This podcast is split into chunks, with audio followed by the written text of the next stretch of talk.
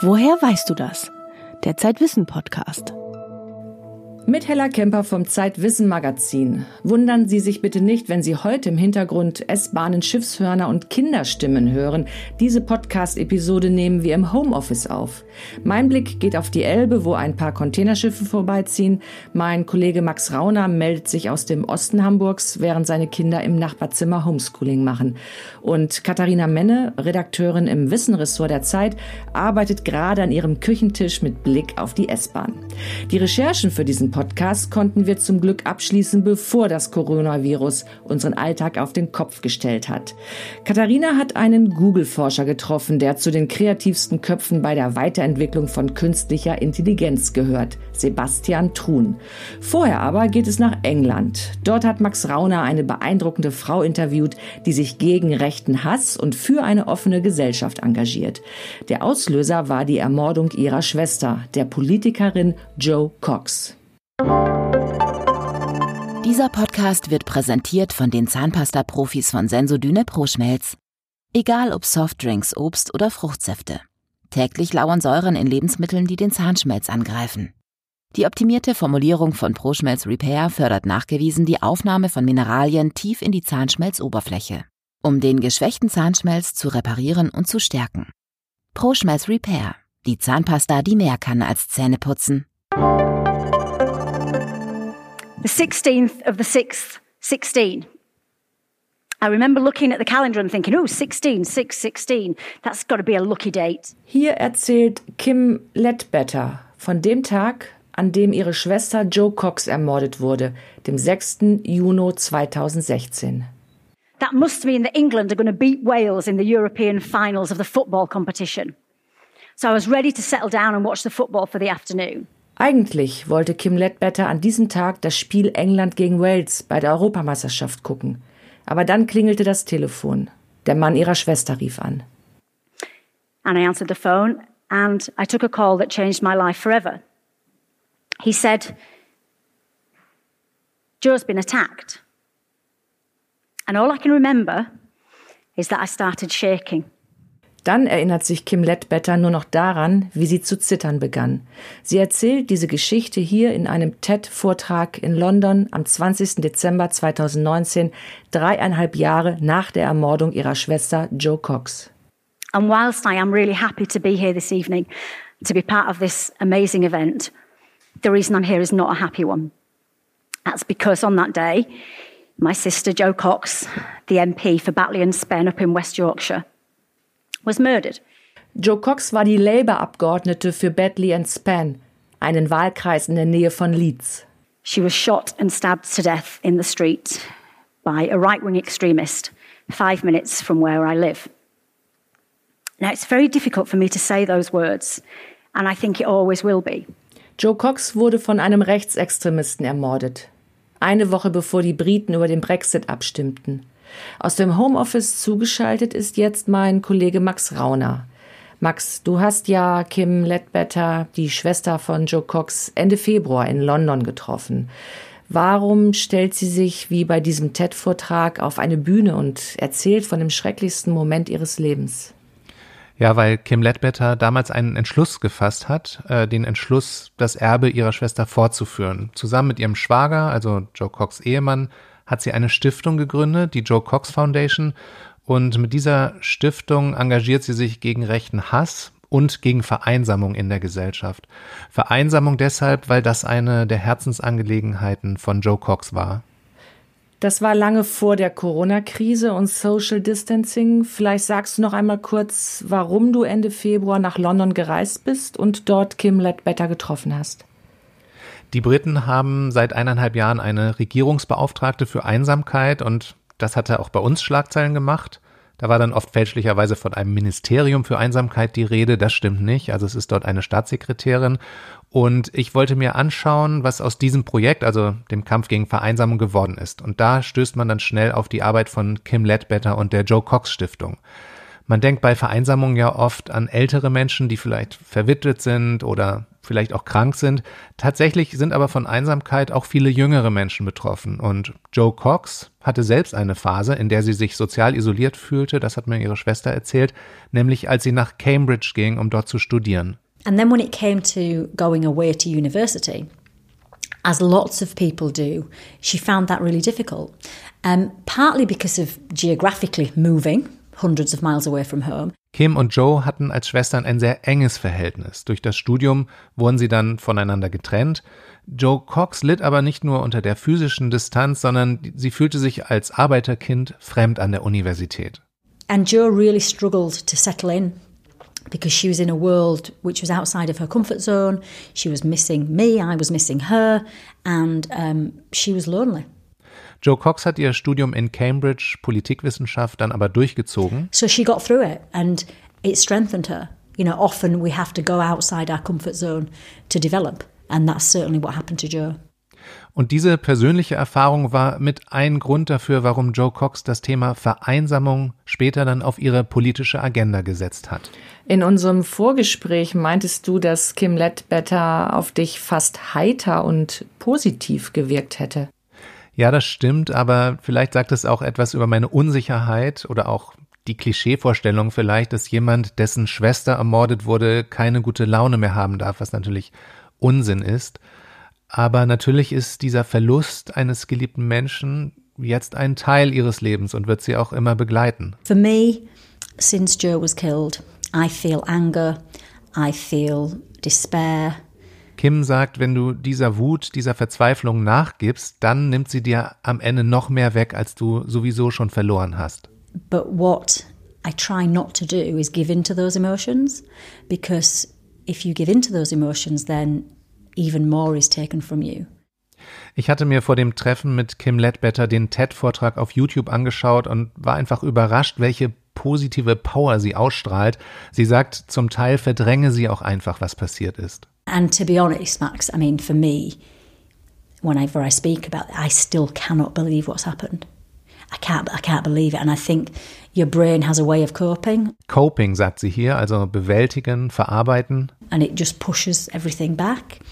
And one of the reasons I do all the things I do through Joe's Foundation is to not have to deal with that. And I know, and I know that, and I'm sure there will come a day when I have to address some of those things. Irgendwann werde sie alles aufarbeiten und vielleicht auch eine Therapie machen, was sie bis jetzt noch nicht gemacht hat.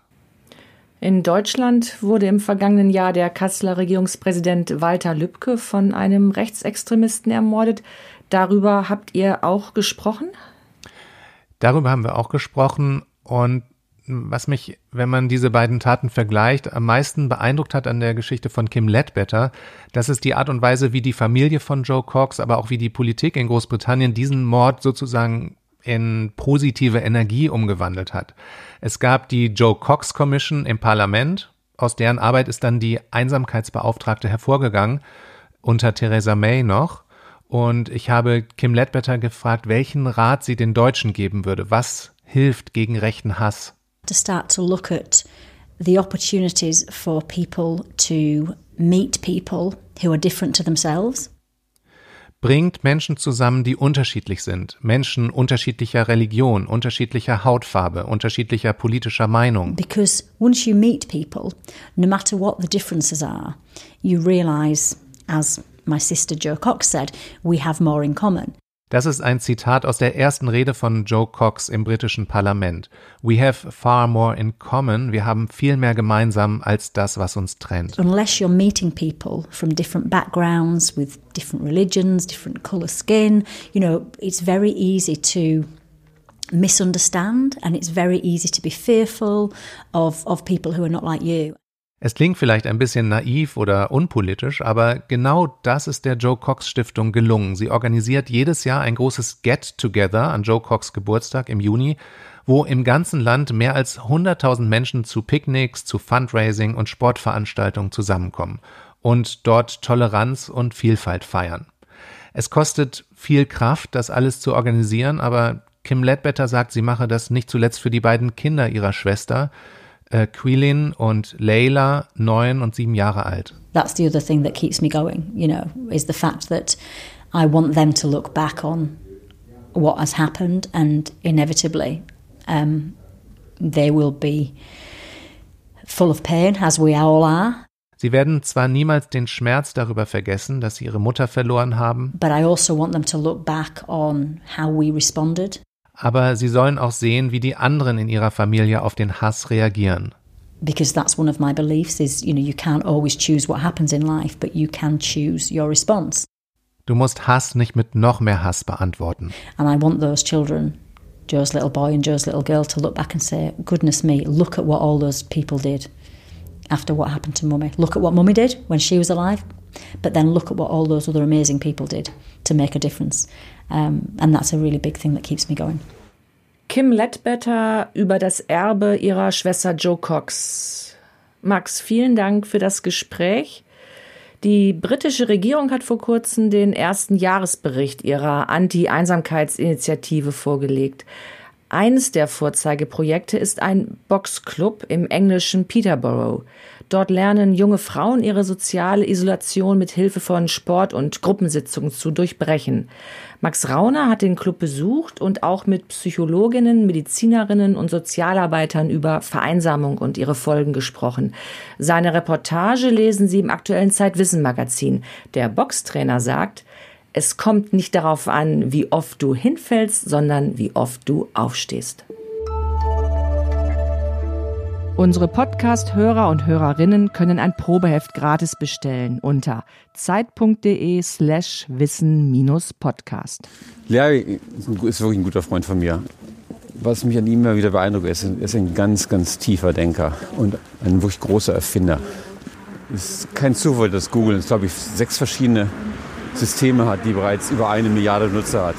Mit Larry ist hier Larry Page gemeint, der Google-Gründer. Und sein Freund, das ist der Forscher Sebastian Truhn. Er ist in Deutschland geboren, lebt und arbeitet aber im Silicon Valley und stellt ähnlich wie Larry Page mit seinen Erfindungen unser Leben immer mal wieder auf den Kopf. Truhn war Vizepräsident bei Google und gilt als Vater des selbstfahrenden Autos. Ich bin jetzt verbunden mit Katharina Menne aus dem Wissenressort der Zeit. Katharina, du hast Sebastian Truhn zusammen mit deinem Kollegen Stefan Schmidt getroffen. Ja, genau. Sebastian Truhn ist echt ein richtig spannender Typ. Er hat an vorderster Front für Googles geheimes Forschungslabor X gearbeitet und dort zum Beispiel Street View, aber auch die bislang nicht ganz so erfolgreiche Datenbrille Google Glass entwickelt. Außerdem ist er Professor für künstliche Intelligenz an der University of Stanford. Aber so bekannt zum Beispiel wie Bill Gates oder der Apple-Gründer Steve Jobs ist er nicht. Das stimmt. Er hat zwar schon auch eine gewisse Popularität, aber in seinem tiefsten Inneren ist er Wissenschaftler geblieben. Er ist eher der intelligente Kopf hinter den großen Produkten und weniger der, der sie auf der großen Bühne präsentiert. Ihr habt ihn in Hildesheim getroffen. Warum gerade in dieser kleinen Stadt? Sebastian Truhn ist dort aufgewachsen und hat bis zum Vordiplom an der Hildesheimer Uni studiert. Die Wurzeln seiner Ideen und seiner Leidenschaft für Computer, die liegen in dieser, ja, nicht ganz so kleinen niedersächsischen Stadt.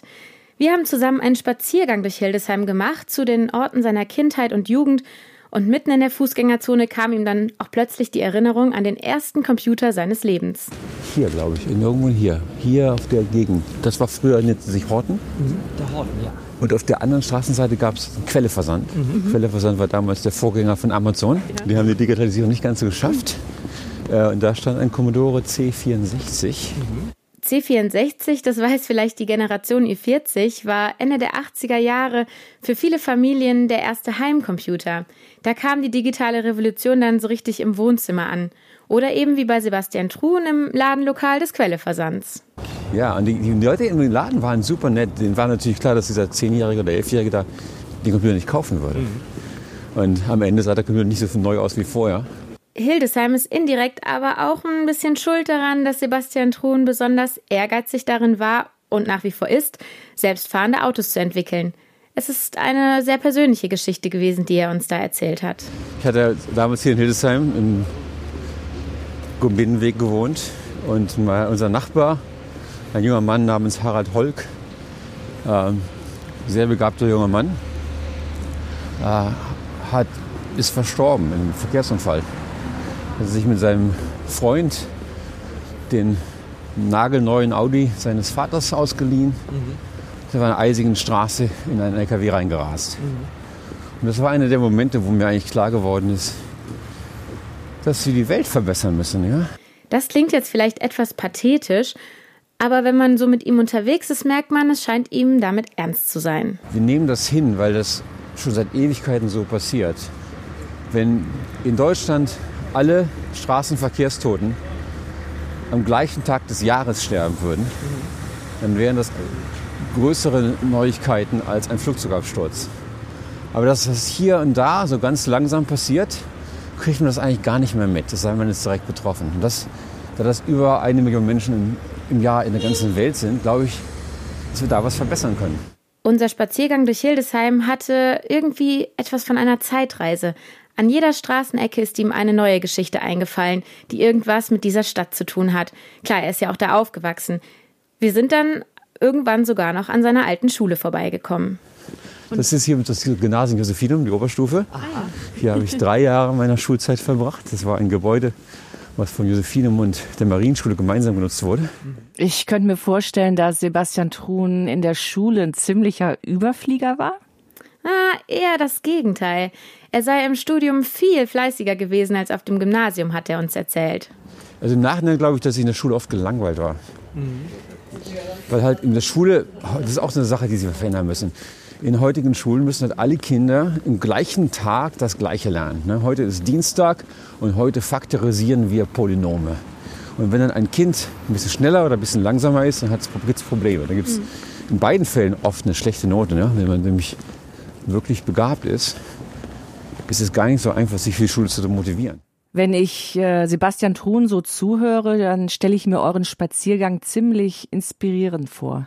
Ja, klar. Also wenn man mit einem wie Truhn unterwegs ist, dann sieht man plötzlich überall und hinter jeder Ecke den Fortschritt lauern. Nach vorne gucken ist gewissermaßen sein Lebensmotto.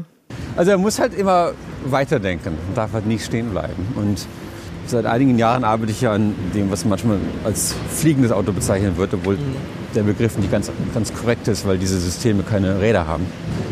Aber das sind Flugsysteme, die so ähnlich wie Helikopter sich vertikal in die Luft bewegen können und dann in der Flughöhe von vielleicht 500 Meter mit einer wesentlich höheren Geschwindigkeit auf dem direkten Wege zum Ziel fliegen.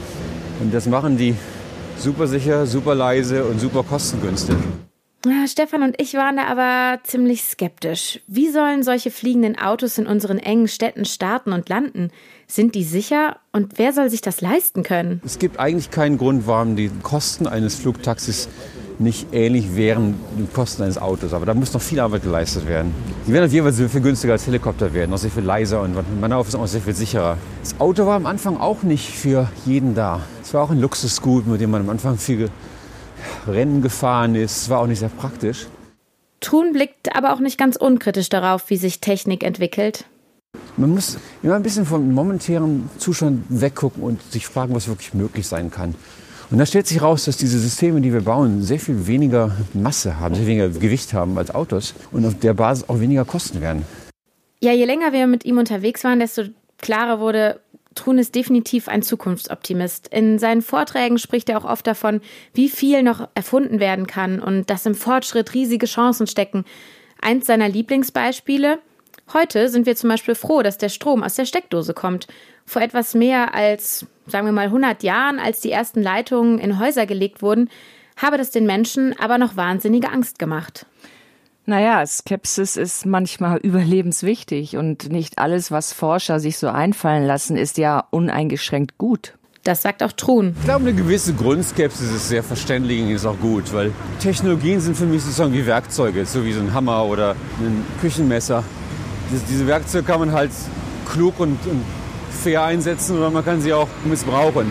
Und es ist schon wichtig, dass man diesen Gedanken des Missbrauchs macht, damit am Ende die, die Werkzeuge und neuen Technologien so eingesetzt werden, dass sie quasi allen Menschen dienen. Aber bei der künstlichen Intelligenz ist es ja so, dass das Wort Intelligenz oft noch zusätzliche Abwehr erzeugt.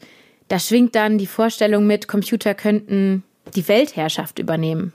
Ja, es ist ein bisschen schlechter Wortwahl, weil es eigentlich gar nicht Intelligenz ist. Es geht eher, auf amerikanisch nennt man das Pattern Matching, wo Systeme in der Lage sind, bei hochrepetitiven Dingen, wie zum Autofahren, selbst sich zu programmieren und die Regeln zu erlernen und dann diese Regeln wieder anzuwenden. Es ist wichtig, nicht darüber als Intelligenz nachzudenken, weil Intelligenz kommt mit Emotionen, kommt mit Kreativität, mit Meinungsfreiheit, mit Autonomie. Und hier geht es eher darum, Tools zu bauen, die einfach uns Menschen effizienter machen und besser machen. Aber Effizienz kann nicht alleiniger Maßstab sein. Ja, Trun geht es da tatsächlich vor allem um Optimierung. Die meisten Ärzte arbeiten sehr repetitiv, die meisten Rechtsanwälte. Und da glaube ich, dass der Einsatz von Computer schon dafür sorgen kann, dass Leute nicht nur sehr viel effizienter werden, damit mehr Arbeit und weniger Zeit bewältigen können, sondern auch ihre Arbeit besser machen können. Also weniger Arbeitsfehler machen. Zum Beispiel gibt es inzwischen viele Beispiele, wo Künstliche Intelligenz Doktoren einfach besser macht, dass sie also dann Krankheiten wie Krebs früher erkennen. Und wer möchte nicht gerne einen besseren Arzt haben? Das ist eher eine rhetorische Frage, oder? Ja, aber gerade in der Krebsforschung wird aktuell schon viel über den Einsatz von künstlicher Intelligenz nachgedacht. Bei der Erkennung von Hautkrebs zum Beispiel sind Maschinen dem Menschen bereits weit überlegen. Ein Algorithmus, der mit entsprechendem Bildmaterial trainiert wurde, erkennt zuverlässig Hautveränderungen, die dem menschlichen Auge entgehen würden. Aber auch an der Stimme lässt sich viel ablesen, zum Beispiel über neurologische Erkrankungen. Wenn sich das Sprachbild verändert, könnte das ein Hinweis auf zum Beispiel Parkinson oder sogar einen Gehirntumor sein. Wie funktioniert das? Ja, dein Smartphone hört dir ja ohnehin die ganze Zeit zu und könnte dann zum Beispiel Alarm schlagen, wenn sich etwas an deiner Stimme verändert. Klingt ein bisschen nach George Orwell. Aber Amerikaner und Deutsche gucken ja sowieso sehr verschieden auf Technik und äh, Innovation.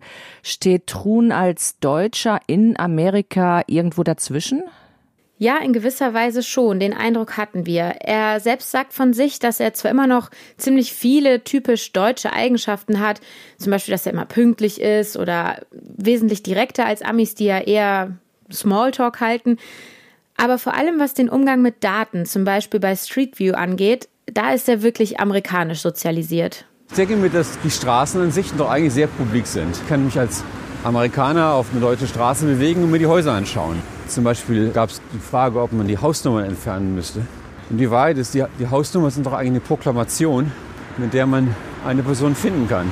Ein unvollständiger Schlüssel, eine Hausnummer alleine kriegt man den Namen nicht raus, aber eine Hausnummer zusammen im Telefonbuch vielleicht. Warum man auf äh, digitalen Medien plötzlich die Hausnummer oder sogar die ganzen Häuser ausblurren sollte, ist mir wirklich gesagt ein Rätsel. Ja, und was nun die Handydaten für eine Sprachanalyse angeht, man müsste sich natürlich als Nutzer dazu bereit erklären, dass die Sprachdaten vom Handy ausgewertet werden. Und naja, Datenschutz ist ja immer ein großes Thema, das erleben wir gerade auch in der Corona-Krise. Ja, Daten können Leben retten, aber eine Digitalisierung der Gesellschaft kann auch zum Missbrauch von sensiblen Daten führen. Einerseits ist der Prozess des digitalen Wandels ja gar nicht mehr aufzuhalten. Und mal ganz ehrlich, warum auch? Also ein Leben ohne Digitalisierung ist doch kaum noch vorstellbar. Aber andererseits sollte man niemals die Kontrolle über die Maschine aus der Hand geben. Das ist die Aufgabe der ganzen Gesellschaft, da wirklich die Grenzen zu definieren. Aber mit Gesetzen wie zum Beispiel der Datenschutzgrundverordnung oder Gremien wie der Datenethikkommission gelingt uns das doch bislang eigentlich ganz gut. Ja, Katharina, vielen Dank, dass du von eurem Treffen mit Sebastian Truhn in Hildesheim berichtet hast. Das Interview mit Truhn ist auf Zeit Online zu lesen. Und in der aktuellen Ausgabe vom Zeitwissen Magazin erzählt unser Kollege Sven Stillig ebenfalls von Ideen, die einen besonderen Ursprung haben. Sie sind nämlich alle zu Hause entstanden. Man braucht nämlich nicht unbedingt ein, ein Universitätslabor, um auf geniale Gedanken zu kommen. Man kann auch aus dem Wohnzimmer heraus die Welt aus den Angeln heben oder zum Staunen bringen. Wem das geglückt ist, das lesen Sie im Zeitwissen Magazin.